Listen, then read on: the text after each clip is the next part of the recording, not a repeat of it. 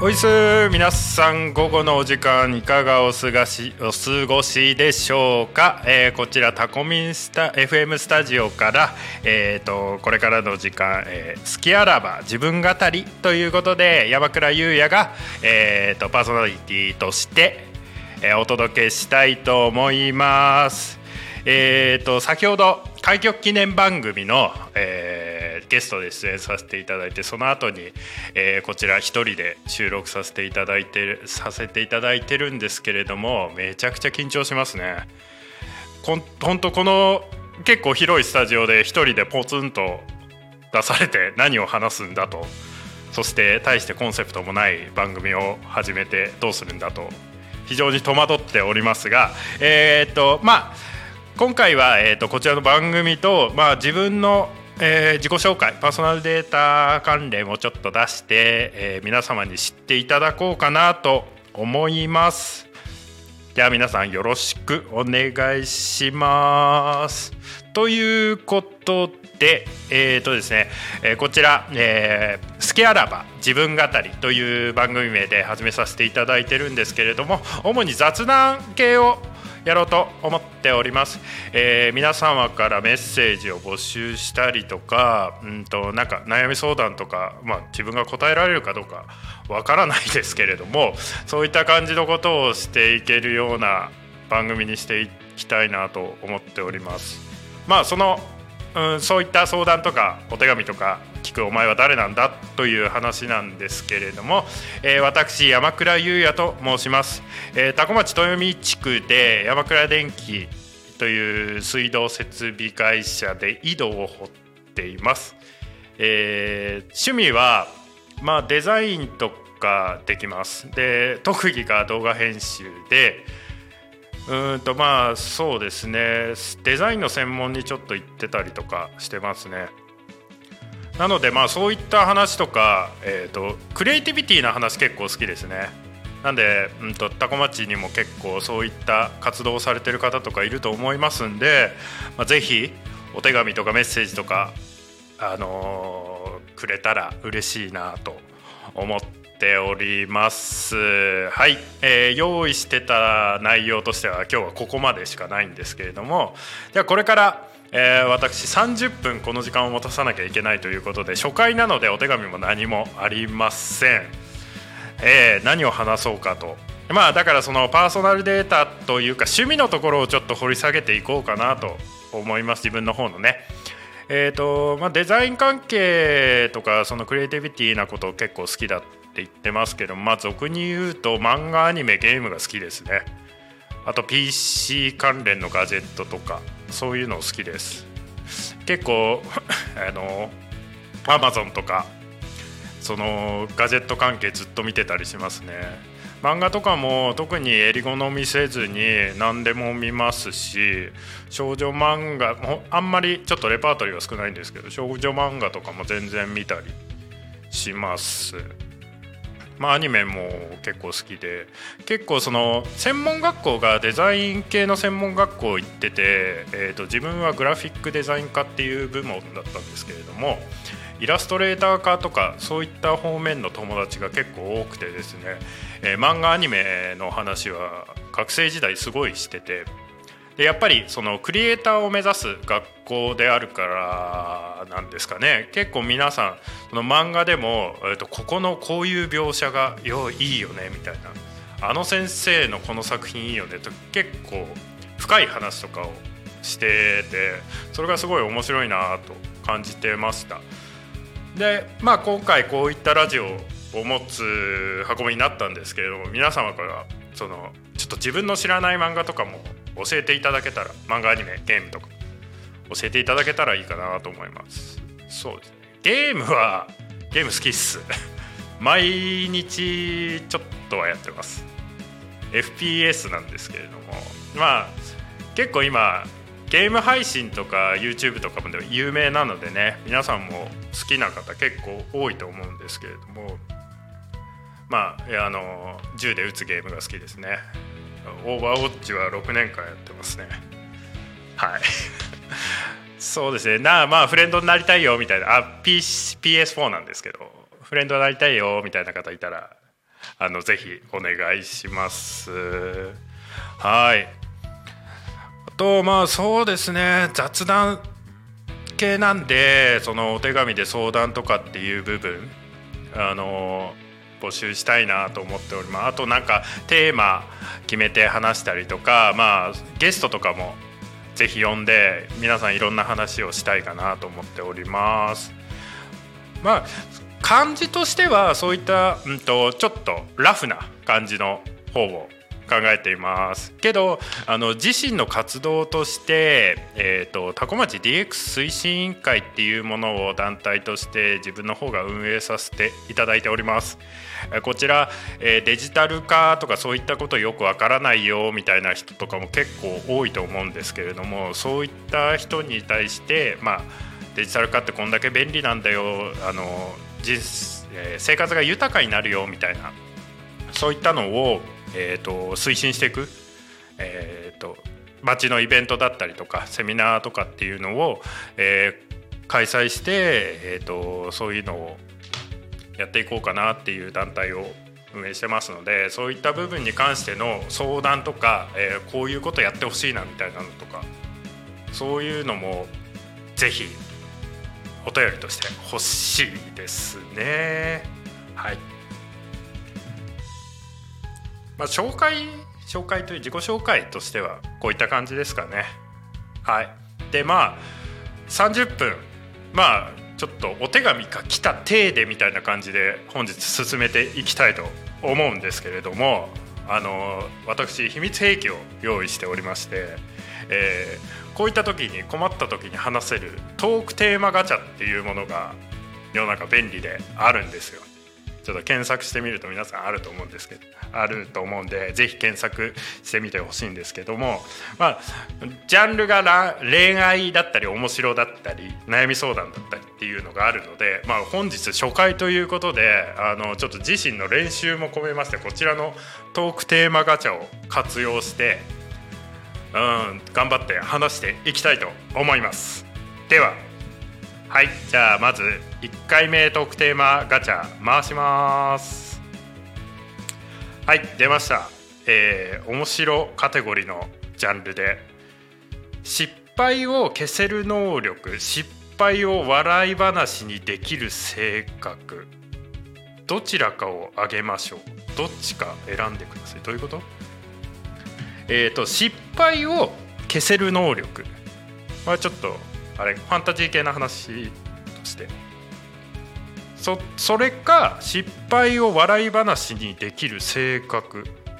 これ2つ並べる意味あるのか？ないよね。失敗を消せる能力。他人に自分の失敗とかをあの記憶させない的な話なの。かえー、けどや,、えー、けどやっぱり失敗を笑い話にできるって結構得だと思うんですよね。なんかその飲み会とかでもいや昔こういうこと前あったよなみたいなそのなんか失敗によってあ学生時代の話なんですけどあのちょっと面倒くさい恋愛のいざこざに巻き込まれたことがあってでフォローするのを失敗したことがあるんですよ。でそのフォローするのを失敗したことによって友達に嫌われたっていう経験がありまして。でまあけど時間が経てばそれ笑い話になってその友達とも仲良くなれるんで慣れた経験があるんですよ。だから失敗を笑い話にできる性格ってものすごい得だと思うんですけど。で失敗を消せる能力っとじゃあそれを笑い話にできる性格どっちがいいかって話になったら失敗を消せるっていうのはその機会を損失してると思うので私は失敗を笑い話にできる性格がいいと思います。これ合ってるような。テーマがちょっといきなり一発目で難しいんだけど。はい。じゃあ私は失敗を笑い話にできる性格になりたいと思います。はい。じゃあ次のテーマ。はい。何されたら怒る？何されたら怒る？これシンプルですね。何されたら怒る？あんまり怒らないとか怒れないんですよ。あの怒るっていう感情表現が苦手であの泣いちゃうんですよね。感極まって自分の感情が。っていう経験は学生時代にあります。それ以降あんまり怒るっていうことをしないんですけどただあの今子供が1歳8ヶ月になるんですけれどもあの物を投げたり最近するんですね。そういった時は怒らなきゃやっぱいけないじゃないですか。しつけとして。けど怒るのは正解じゃないみたいなあの育児本みたいなのとかもあるじゃないですか。そういう時結構困りますよね。どうした方がいいのか。自分の感情に任せちゃうとやっぱ怒りたくなっちゃうんですけれども相手のことまあその子供とか相手のことを考えると怒ってメリットになることって何かあんのかなっていう。まあそのもしその怒ってることが正当性があるのであれば相手のその何て言うんですか良くないところを直すきっかけになるよみたいな話とかもあると思うんですけどあんまりだからそういうことができなくて何されたら怒る？うん。なんか怒れないんですよね。これそもそもテーマから外れる気がするんですけども。うん怒るか。まあ物壊されたり。ああありますあります。あのそれこそさっきゲームでオーバーウォッチ6年やってるっていうんですけどゲームであのチーム戦のゲームなんですけどもその味方チームが途中抜けするとか暴言入ってくるとか全然あるんですけどそういう時ちょっとイラっときますね。はい。こんなんでいいかな。最初の話の方がちょっといい感じだったよね。なんかちょっとラジオっぽい話してたもん。はい。何されたら怒るゲームの途中抜けです。はい。あまたなんだ。ゲームっぽい話。もん？ゲームじゃない。モンハンって怪獣退治でしょって言われたらプレイヤー怒られました。モンハンって怪獣退治ではないんですか？これちょっと変えましょう。えー、っと。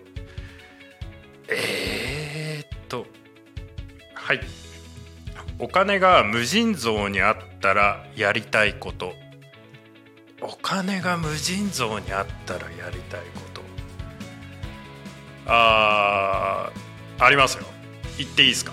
えー、っとこれちょっと俺のビジネスプランってわけじゃないですけどあのタコ町 DX 推進委員会もちょっと絡むかもしれないですけどあのお金があったらこういうのやってみたいなみたいなもう本当できるかできないかは別としてあるんですけどあの多古町を盛り上げるっていうところにおいてあの新しい農家さんとか新しい移住者を増やしたいっていうのが多分結構あると思うんですよ。うちとかも山倉電機として電気設備やってるんですけれどもあのやっぱり新しい人たちが多古町に水道設備やってるんですけど新しい人たちがこう多古町に住むことによって単純に仕事そういう人たちにあの水道設備のお仕事とかがうちとしては増えるじゃないですか。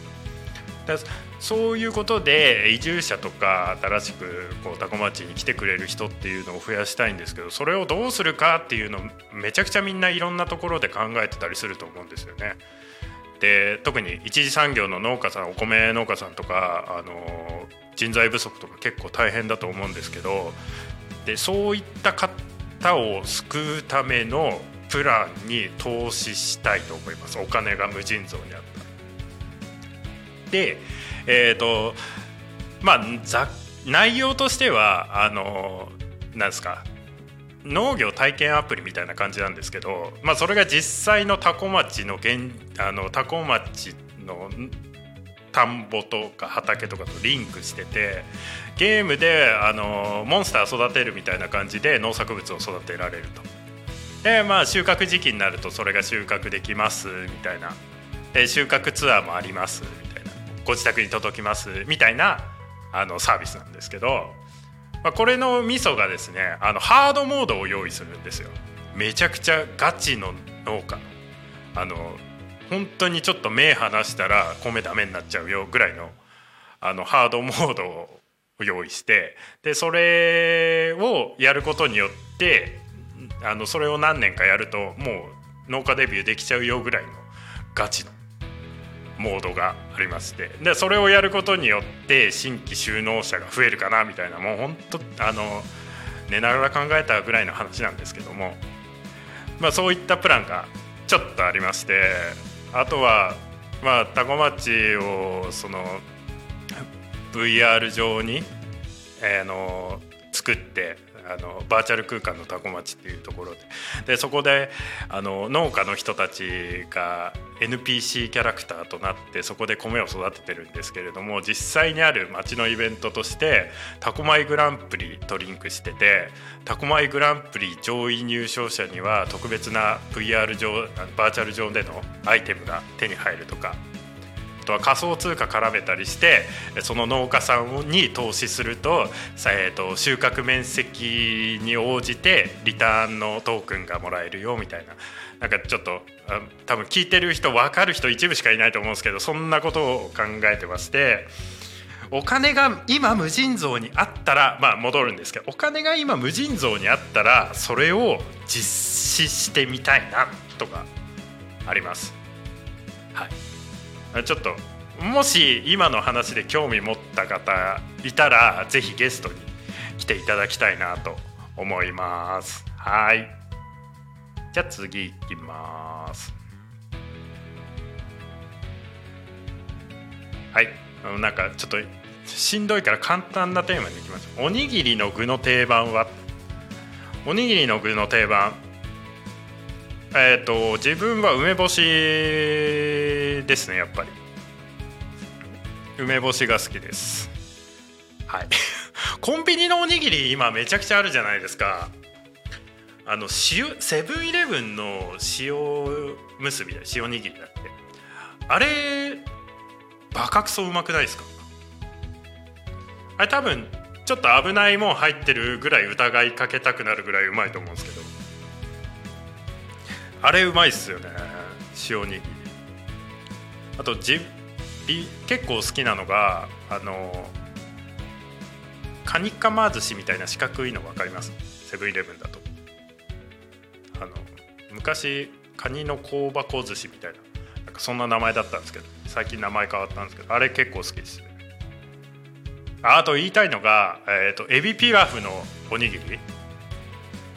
あれ最近食べたらあのエビがちっちゃくなって3つ入ってるんですけど昔ちょっと大きめのが真ん中に1個だったんですよ。絶対そっちの方が良かったですよね。ね。ね。熱。はい。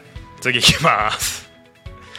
えー、スマホ充電が何パーになったら焦る？スマホ充電が何パーになったら焦る？あんまり焦んないっすね。23パーとかでも。なんでかってあのそのモバイルバッテリーはあんまり持ち歩かないですけど車移動結構あると車で充電できるじゃないですか。だからそれでいいかなみたいな感じで。あんまりあで車移動が多いんで逆に家で充電してないっすね。携帯は充電するんですけど iPad トとかタブレット系統は家で充電してないですね。大体いつも省電力モード黄色い電池になってますね。はいサクサクいきます。はい。何部だった？えっ、ー、とタコ中学校時代は剣道部でした。はい。で高校は東京学館高等学校なんですけども、えーと、ロックバンド部っていう部ではないロックバンド同好会か。ロックバンド同好会っていうのに入ってました。はい。そうですね。あ運動うん。あんまりエピソードない。んです次いきます。はい。えーいいっすね。好きなアニメのジャンルを語って。好きなアニメのジャンル。ジャンルね。ジャンルって何なんだろう。世界系っつって分かんのかな？分かる人いるかな？世界系って言われるジャンルがあ、まあ、世界系って言われてたのがちょっと前か。世界系は好きですよ。うんとなんざまあなんかざっくり説明するとあの視聴者置いてけぼり系のアニメなんですかね。えーと、例えば世代でいうとエヴァとか鈴宮春日とか。うん。あうんそうですね。でうんそれが世界系に入るのかな。あの物語は勝手に進んでいくんだけど、えーと、視聴者はちょっとその詳細の説明がないまま話が進んでいく。主にあの2ちゃんとかで考察が盛り上がるジャンルですよね。そういうの結構好きです。でなそういうのもし好きな人いたらえっ、ー、と本な本文庫な文庫っていうかあの本なんですけど三崎亜紀さんっていう方がいるんですけれどもその人の小説短編集とか小説とかでも、うん、読んでみるといいですけどお。面白いです。あの意味が分かんなくて面白いです。なんかとにかく読者を置いてけぼりとか主人公が置いてけぼりの世界みたいなそういった感じで話が進んでいくんで。最近読んでないです。結構前の作品ですけどそういうの読んでて面白かったですね。はい。まあ好きなアニメのジャンルはそういった考察がはかどるようなジャンルですね。はいえー、今新しく小説やラノベを書くとしたらどんな物語にしますか？面白かったらアイデアもらいます。これ誰なんだか分かんない。あこのトークテーマガチャって一般の人があの投稿できてそれがあのガチャガチャとして出てくる排出されるみたいな感じなんですけども。新しく小説やラノベ。ラノベあんま読まないんですけど、まあ、今読んでんですけど今「境界線上のホライゾン」っていうわけわかんないぐらい分厚い本読んでます。ラノベを読んでます。寝る前に23ページぐらいずつとか。うーんどんな物語にしますか？難しいですね。異世界転生系になるのかな？今めちゃくちゃ異世界転生系のもん多いっすよね。けどアニメでも小説でもあるとやっぱ見ますよね。テンプレですけどね大体。ワンクールでなんか異世界転生してチートで無双してワンクールの最後に四天王の一角ぐらい落とすみたいな。そんな感じだと思うんですけどけどやっぱ面白いから売れてんじゃないですか？だからあそう小説やラノベを書いて売れたいんであればやっぱ異世界転生系をテンプレにちょっとのエッセンスみたいな。みたいな。タコ町風の異世界になんかあちょっと無理だな。やめとこう。はい。はい最近流行ってる APEX ってゲームについて話してください。APEX やったことあります。あそうゲーム人口って多古町ってどれくらいいんだろうね。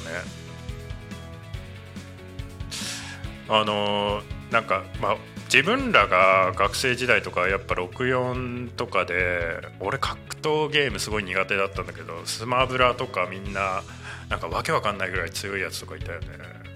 そういうのでなんかスマブラ大会とかなんか街でやったら面白いかなとかあまああるんですけどゲーム人口結構いんのかな？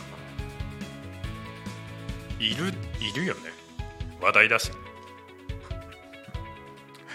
ただやっぱり最近のゲームって PC ゲーム主流っていう部分が多い感じはありますよね。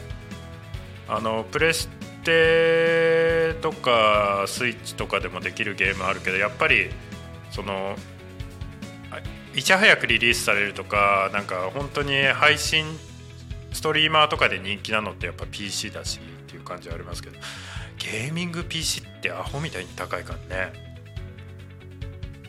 あお金が無尽蔵にあったらすげえゲーミング PC 欲しいです。はい。あエペックスやってますよ。あとけどオーバーウォッチの方がやってます。適正ブロンズです。はい。えー、恋人にされたら嫌なこと。恋人にされたら嫌なこと。恋人にされたら嫌なこと。恋人にされたら、まあ、自分結婚してるんですけれどもすうんとまあ逆で相手にすげえ申し訳ねえなって思ったのがあの結婚指輪を半年でなくしました。い やまあこれはちょっとまあ最初からまあ嫁さんにはつけてほしいみたいなの言われてたんですけどもまあ俺多分絶対なくすよっていう話をもうずっとしてたんですけど、まあ、注意しながらねそれはね自分の中でなくすだろうから注意しながらやってたんですけど仕事であの手袋をするんですけど手袋を脱いだ時におそらくそのままスポーンってどっか飛んでっちゃってでそれに気づかなくてなくしましたね。だから、うん、すげえ謝りましたけど。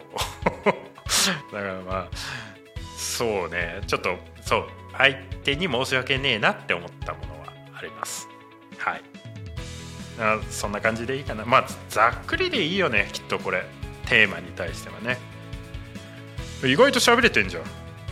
いけそう。うーんと。朝が苦手な人間が気持ちよく起きるにはどうすればいいでしょうか。はい。朝起きれません。私も。アラーム。10個ぐらい。セットしてます。あの携帯のね。あとなんかカーテンが自動で開くガジェットがいいよみたいな記事見たことあるんですけど実際どうなんですかね。あとアラームの音声？あの1個にするとやっぱ大体3ヶ月ぐらいで起きれなくなりますよね。人間慣れるから。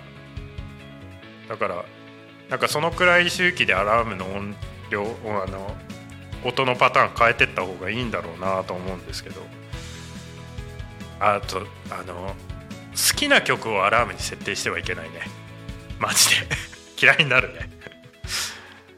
そうだね。朝苦手な人間が気持ちよく起きるにはどうする？早く寝る。はい。えー、お酒に酔うとどうなる？調子に乗ります。調子に乗ります。最近飲んでないですけどね。あのお酒が入って自分が興味ある話で自分にフォーカスが来るとめちゃくちゃ調子に乗ります。やめてください。私とお酒の席一緒になった人はそういうのをやめてください。不利ではないです。はい。うん。なんか同じ文章が結構来るなねなんかそうだね。えー、続編が出てほしい作品は。続編が出てほしい作品は。続編が出てほしい作品ねえ。なんだろう。漫画あ終わっちゃったみたいな。あまるまるロスって言葉あるじゃないですか。結構、うんと、なんか作品が終わってしまってロスしたみたいな。あのちょっと。あれを一番感じたのってそれこそ多分言葉が出始めた頃なんだけどと思うんだけど。NHK の「あまちゃん」すごい好きで見てて。であま「あまちゃん」が終わった後「アマロス」ってよく言われてたと思うんだけどあれは結言われてたよね？分かんない。ちょっと待って。不安になってきた。自分界隈だけかもしれないけど。それはちょっとまあ続あれはだけど続編って感じじゃないよな。あれで完成してると思うし、まあ、ちょっとそのロスを感じましたね。うん終わってほしくない作品とか早く終わってほしいいウォーキングデッドは早く終わってほしかったりするけど最後のシーズン見てないけどうんそうね続編が出てほしい作品そんな感じかな。はい。まあじゃあこんな感じで結構このトークテーマガチャ使えますね。だらだらずっと話できるかもしれない。だまあこういった感じのなんか質問とかがねいっぱい来てくれるとあのこのねうんと自分の番組盛り上がっていけるかなと思いますんで結構後半あの乗ってきたと思うんで、まあ、来週もまた、えー、とこういった感じで、えー、とこの時間に水曜日の午後3時半からですね30分お届けしたいと思いますので、えー、皆様よろしくお願いいたします。ということでじゃあエンディングにはい、エンディングに入って今の話すれた方が良かったのかな？まあこの辺も勉強ですね。12回あるからね、四天王の一角でも落とすぐらい上手くなっていくでしょう。ということで、えー、っと、この時間、えー、っと、相手させていただいたのは山倉優也と申します。来週もよろしくお願いします。バイバイ。